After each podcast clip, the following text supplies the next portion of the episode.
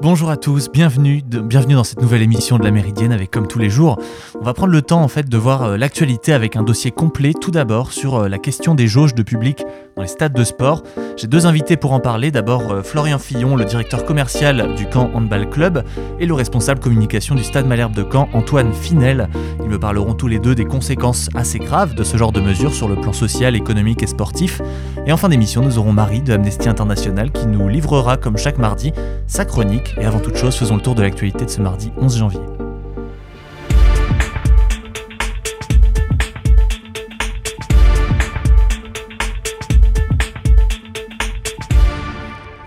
On assiste vraisemblablement à un raz-de-marée de contamination. La branche européenne de l'Organisation mondiale de la santé a estimé ce matin que plus de 50% des Européens pourraient être touchés par Omicron d'ici deux mois à cause du rythme actuel de propagation du virus. L'Europe a enregistré plus de 7 millions de nouveaux cas de Covid-19 autour de la première semaine de 2022, un nombre qui a doublé en deux semaines. C'est ce qu'a déclaré Hans Kluge, directeur de l'OMS Europe lors de sa conférence de presse. En outre, selon les données de l'OMS, depuis le 10 janvier, 26 pays ont signalé que plus de 1% de leur population était positive au Covid-19 chaque semaine.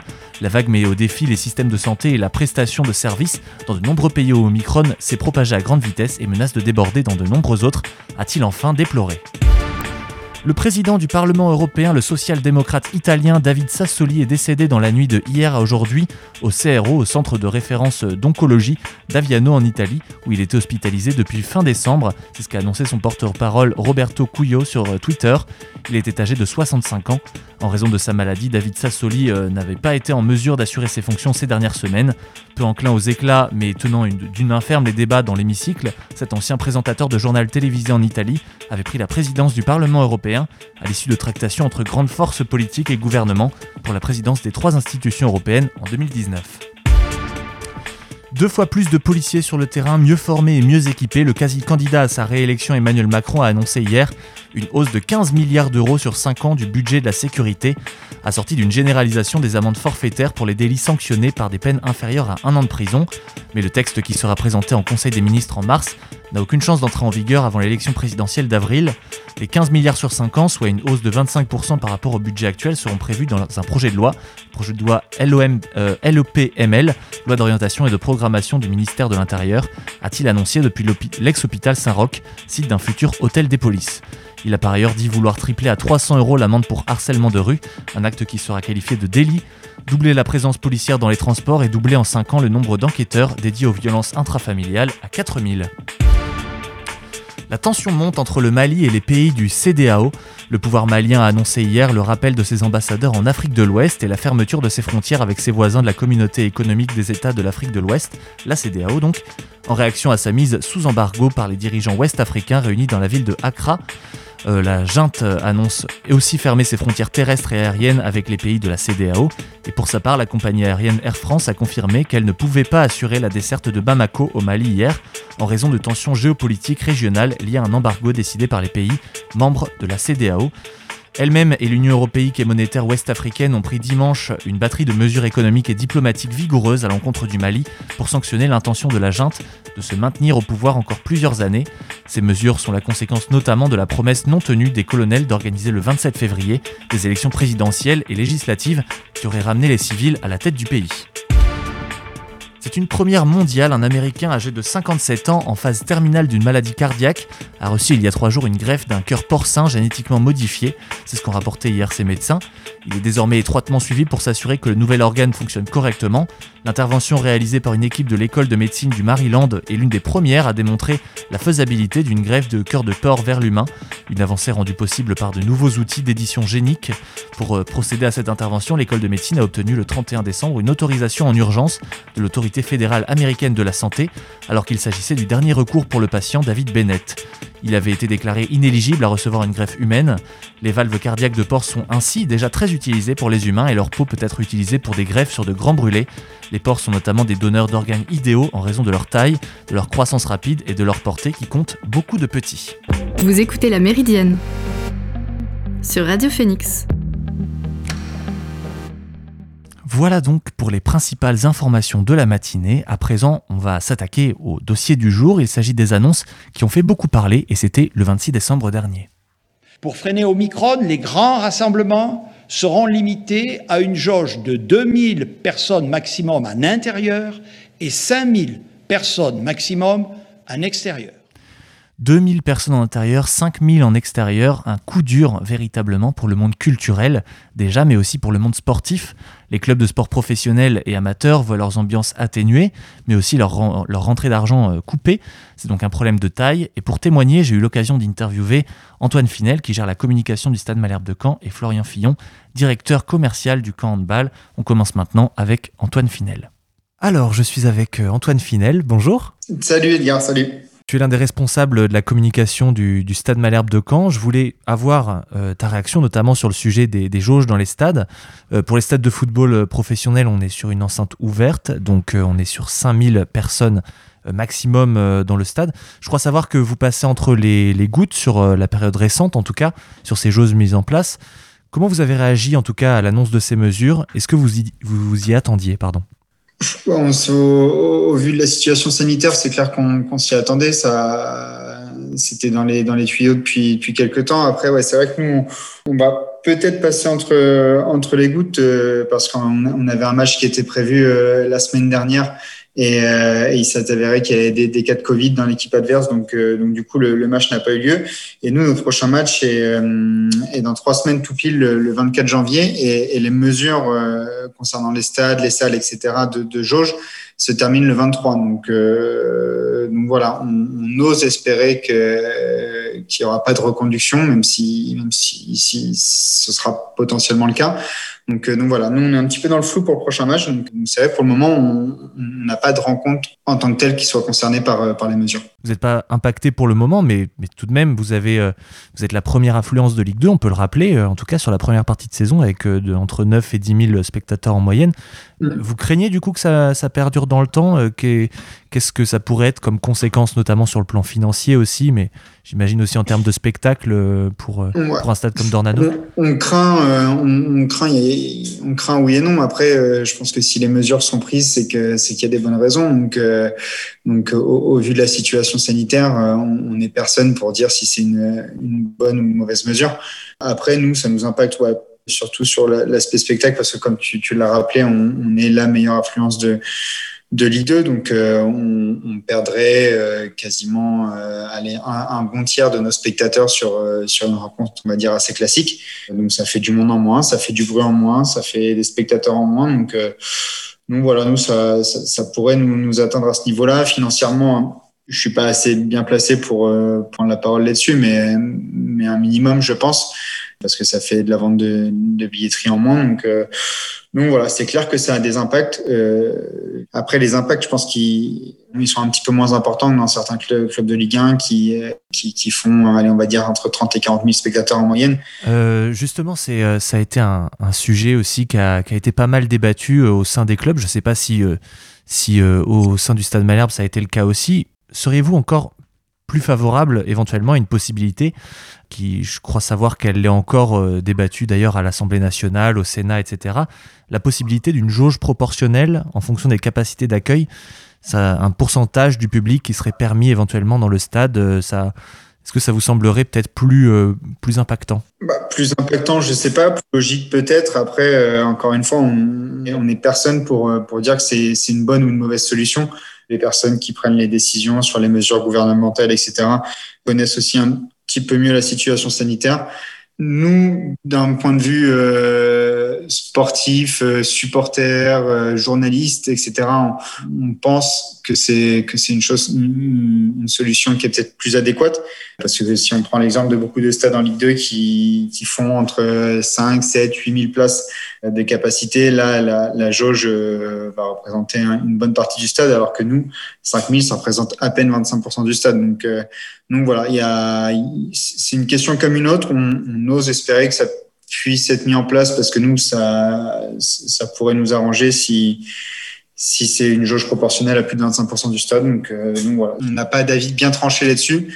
Euh, on préférait limite peut-être qu'il n'y ait pas de jauge du tout, mais, euh, mais voilà, ça, peut être une solution. Enfin, pour, pour terminer, donc toi Antoine, on sait que tu es à, la communication au, Stade Malherbe, notamment sur les réseaux sociaux, le community management, etc par rapport aux supporters, comment est-ce qu'ils réagissent aussi à. On sait que c'est une dimension sociale très importante, le, aller au stade, etc., créer du lien social entre, entre les gens. Comment est-ce qu'ils réagissent sur les réseaux sociaux Est-ce que tu as pu un peu mesurer le pouls, la tension sur, les, sur les réseaux Ouais, on a pu mesurer pardon l'impact euh, la semaine dernière, comme je le disais avant notre match qui était prévu face à face à Nier et qui a été annulé un, petit peu au dernier moment.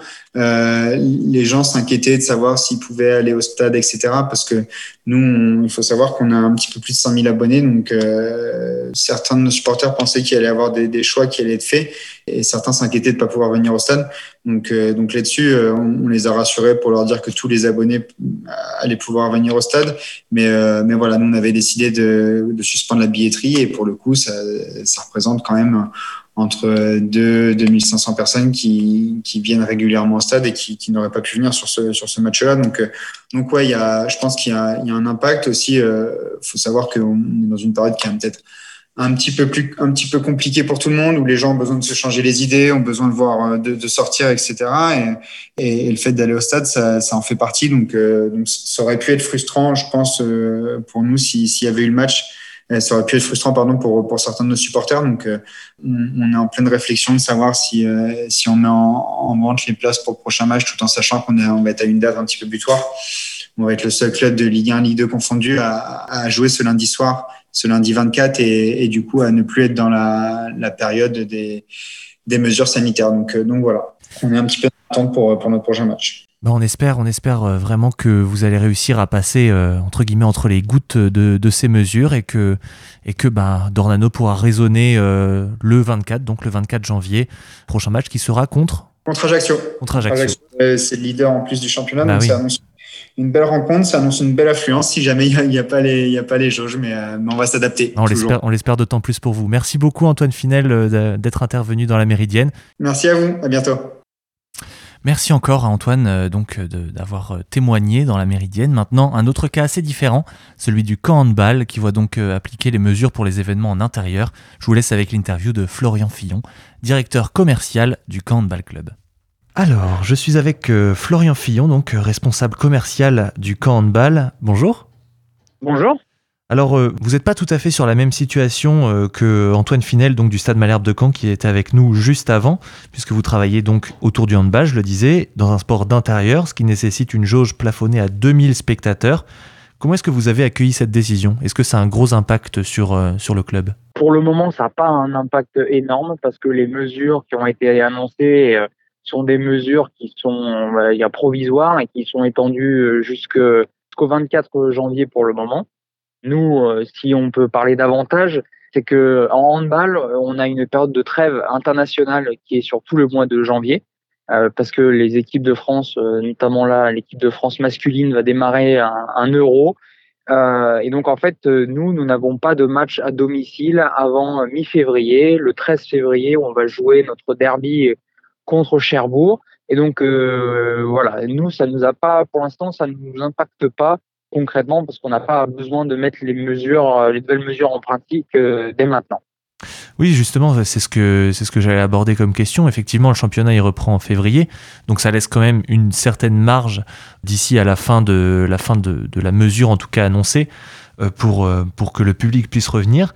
Mais est-ce que ça serait un crève-cœur tout de même de ne pas pouvoir accueillir l'ensemble de vos supporters si la décision était maintenue? Évidemment que ce serait un, un crève-cœur parce que travailler dans ce secteur-là, euh, on aime tous l'aspect sportif, mais ce qu'on aime aussi euh, par-dessus tout, c'est l'ambiance qui règne dans, le Palais des Sports, c'est de pouvoir voir le sourire, les applaudissements des, gens, et le fait de, de voir une jauge et de devoir dire à la personne non, on ne peut pas vous accueillir, euh, effectivement, c'est un crève-cœur et, ça serait vraiment dommageable pour le spectacle de manière générale, pour nos joueurs qui s'entraînent euh, et qui ont besoin de soutien, etc. Donc, euh, et ça serait, ça serait aussi un, ça serait aussi un problème éventuellement sur euh, tout l'aspect, l'aspect billetterie. Vous êtes, vous restez une association, certes, vous êtes à un niveau qui est quand même assez, assez élevé en termes d'objectifs, etc. Mais, mais tout de même, en termes de, en termes de billetterie, j'imagine que une absence, enfin, en tout cas, une réduction de, des revenus billetterie, ça, ça vous impacterait fortement?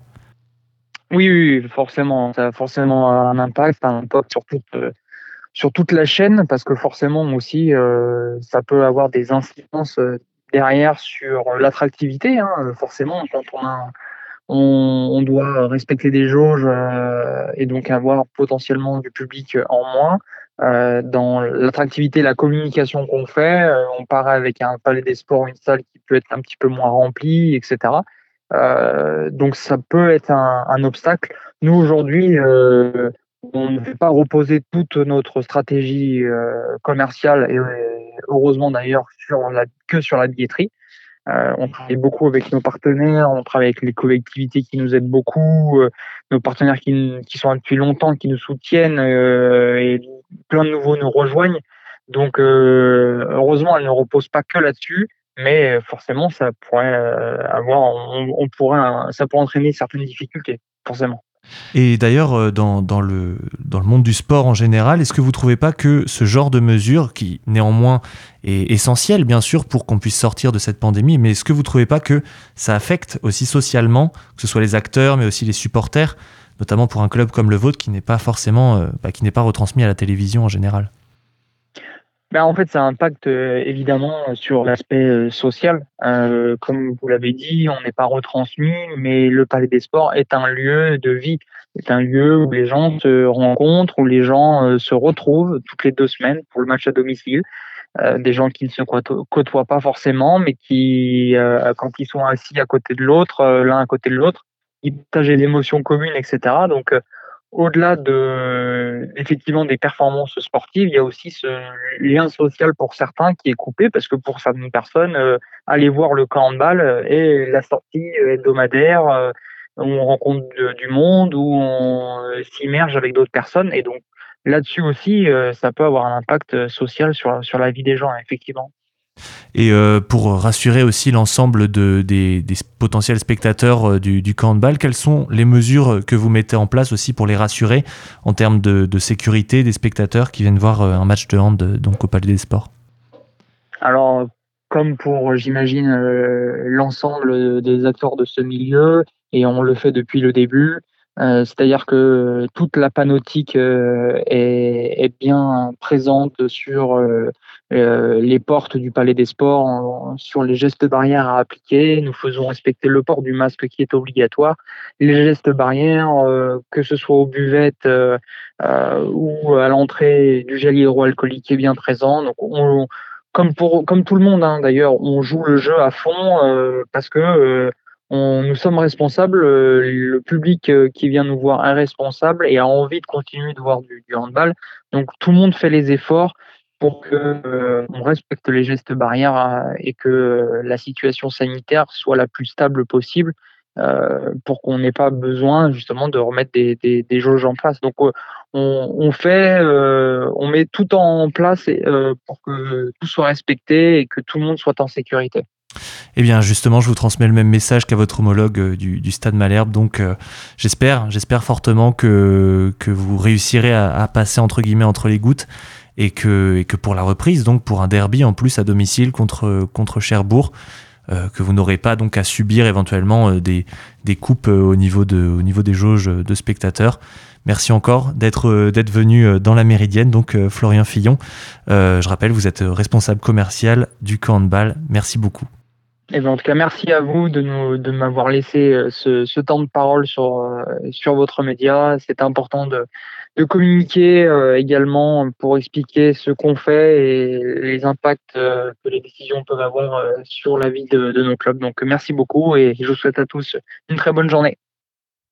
Merci aux deux intervenants donc d'avoir témoigné. On étudiera bien évidemment la suite des événements avec grande attention. On va maintenant faire une pause dans cette émission avant la chronique de Marie. On va écouter More Pressure de Kate Tempest. On se retrouve juste après sur Radio Phoenix.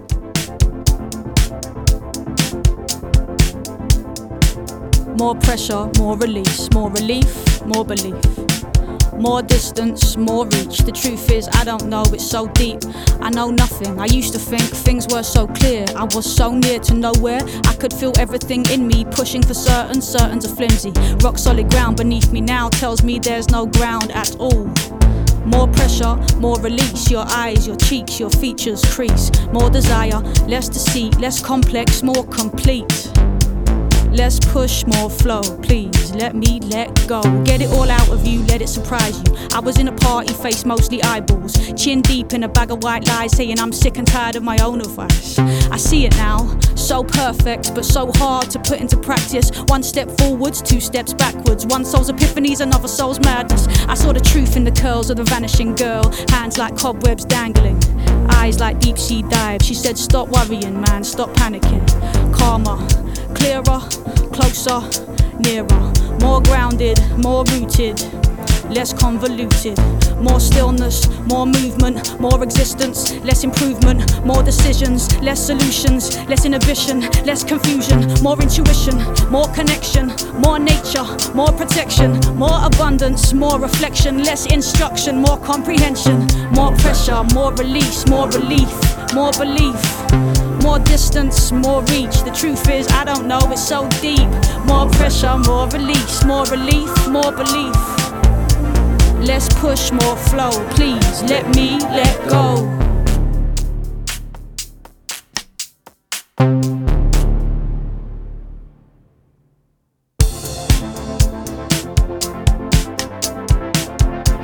Let me let go. Blast from the past was so special.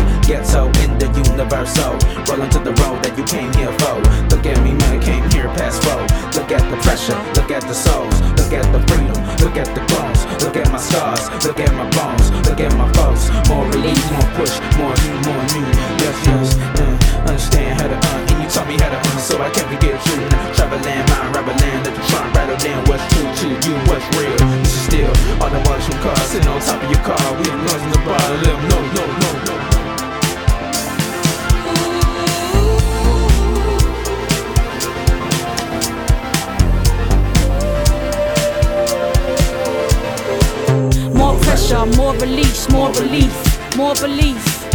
More distance, more reach. The truth is, I don't know, it's so deep. More pressure, more release, more relief, more belief. Let's push more flow, please. Let me let go.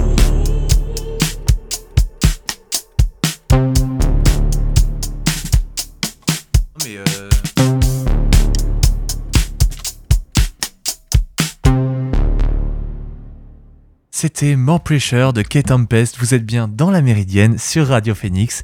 Et je vais maintenant laisser la place à Marie, qui, comme chaque semaine, nous livre une chronique sur les droits humains. Salut Marie. Salut Edgar, bonjour à toutes et à tous.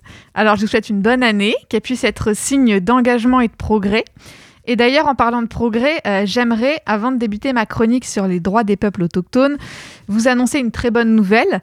Euh, en novembre dernier, j'avais fait une chronique sur Rami Chat, un militant égyptien-palestinien qui était emprisonné arbitrairement en Égypte depuis plus de deux ans. J'avais terminé ma chronique en vous disant que mon souhait, c'était euh, un jour de vous annoncer sa libération. Eh bien, ce jour est arrivé. Après plus de 900 jours passés en prison sans procès, Rami Chat, il a enfin été libéré. Et il est arrivé en France samedi dernier où il a pu retrouver son épouse, Céline Lebrun-Chat, et ses proches. Tout ça, c'est grâce à vous, grâce à la mobilisation internationale.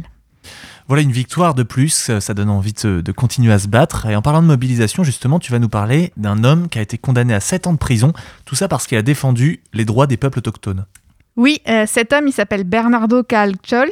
Et c'était euh, un des cas mis en avant par Amnesty International lors de la dernière campagne des 10 jours pour signer en décembre. Alors Bernardo, il vit au Guatemala. Il est enseignant, syndicaliste et défenseur de son peuple, le peuple autochtone Maya Kekchi.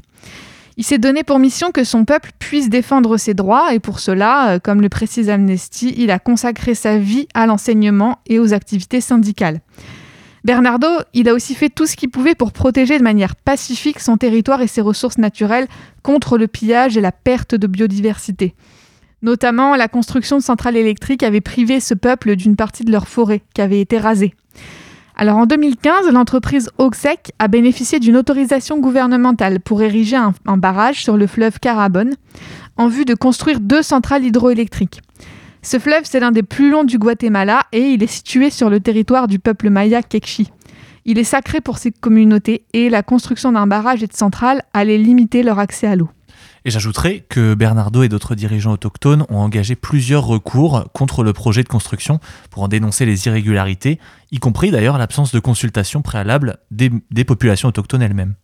Et en 2017, la Cour constitutionnelle du Guatemala a reconnu que le droit de ces communautés à la consultation préalable libre et éclairée a été bafoué. Ce droit, reconnu internationalement, il est inscrit dans la Convention 169 de l'Organisation internationale du travail, qui a été ratifiée par le Guatemala. C'était donc une victoire pour Bernardo et pour tout son peuple, mais bien évidemment, ça n'a pas plu à l'entreprise Oxec, fortement liée aux élites politiques et économiques du pays. Euh, du coup, Bernardo, il a fait l'objet d'une campagne de dénigrement et d'accusations sans fondement. Et en 2018, un, un tribunal l'a condamné à 7 ans de prison, le déclarant coupable sans la moindre preuve de détention illégale avec circonstances aggravantes et de vol aggravé. Depuis, euh, Bernardo est toujours derrière les barreaux. Et comme vous le dites bien à Amnesty, justement, les populations autochtones, elles représentent 40% de la population du Guatemala et vivent souvent sur des terres riches en ressources, comme d'ailleurs dans beaucoup de pays euh, sud-américains. Et euh, leurs membres, en voulant les préserver, sont souvent considérés comme des obstacles à des intérêts économiques. Ils sont menacés, harcelés et même pour certains tués parce qu'ils défendent leur territoire. Effectivement, euh, il faut savoir aussi que le Guatemala, il compte parmi les pays les plus dangereux au monde pour les personnes qui défendent les droits à la terre, au territoire et à l'environnement. Selon l'organisation locale Unité de protection des défenseurs des droits humains au Guatemala, en 2020, plus de 1000 agressions ont été recensées à l'encontre des défenseurs des droits humains, un chiffre en hausse par rapport aux années précédentes. Et malheureusement, la grande majorité des agressions commises contre ces personnes demeurent en général impunies. Euh, encore pire même, le système pénal est utilisé contre ces défenseurs des droits humains qui, outre les agressions, font aussi l'objet de plaintes et de poursuites pénales infondées. Par exemple, le procureur des droits humains a fait l'objet de plusieurs plaintes et de demandes de révocation euh, à cause de ses activités. Mais qu'est-ce qu'on peut faire face à tout ça? Alors les moyens d'action, vous, commencez à les connaître. D'abord euh, en parler, sensibiliser. Ensuite, vous pouvez aussi signer la pétition adressée au président du Guatemala, Alejandro Giamatei, qui demande la libération immédiate et sans condition de Bernardo Caalxol. En ligne, ça prend que quelques secondes et on approche des 40 000 soutiens. Vous pouvez aussi écrire à la procureure générale du Guatemala et euh, écrire directement une lettre de soutien à Bernardo. Pour ça, n'hésitez pas à nous demander plus de détails. Chaque action compte. Comme je vous le disais lors de ma dernière chronique sur les 10 jours pour signer, tous les ans on arrive à faire libérer des personnes. Et comme je viens de le faire pour Rami mon souhait c'est euh, d'un jour vous annoncer lors d'une prochaine chronique la libération de Bernardo. C'est notre souhait à tous. Merci beaucoup. On, aime voir des causes défendues par Amnesty qui, portent leurs fruits. Merci encore pour ta chronique, Marie. Avec plaisir. Et à la semaine prochaine. Et moi, je vous souhaite à tous de passer une agréable journée. Merci à Alan en régie et à Marie d'avoir participé à cette émission. N'hésitez pas, comme d'habitude, à aller voir sur phoenix.fm pour avoir les podcasts de l'émission. Bonne journée à tous. À demain. Salut.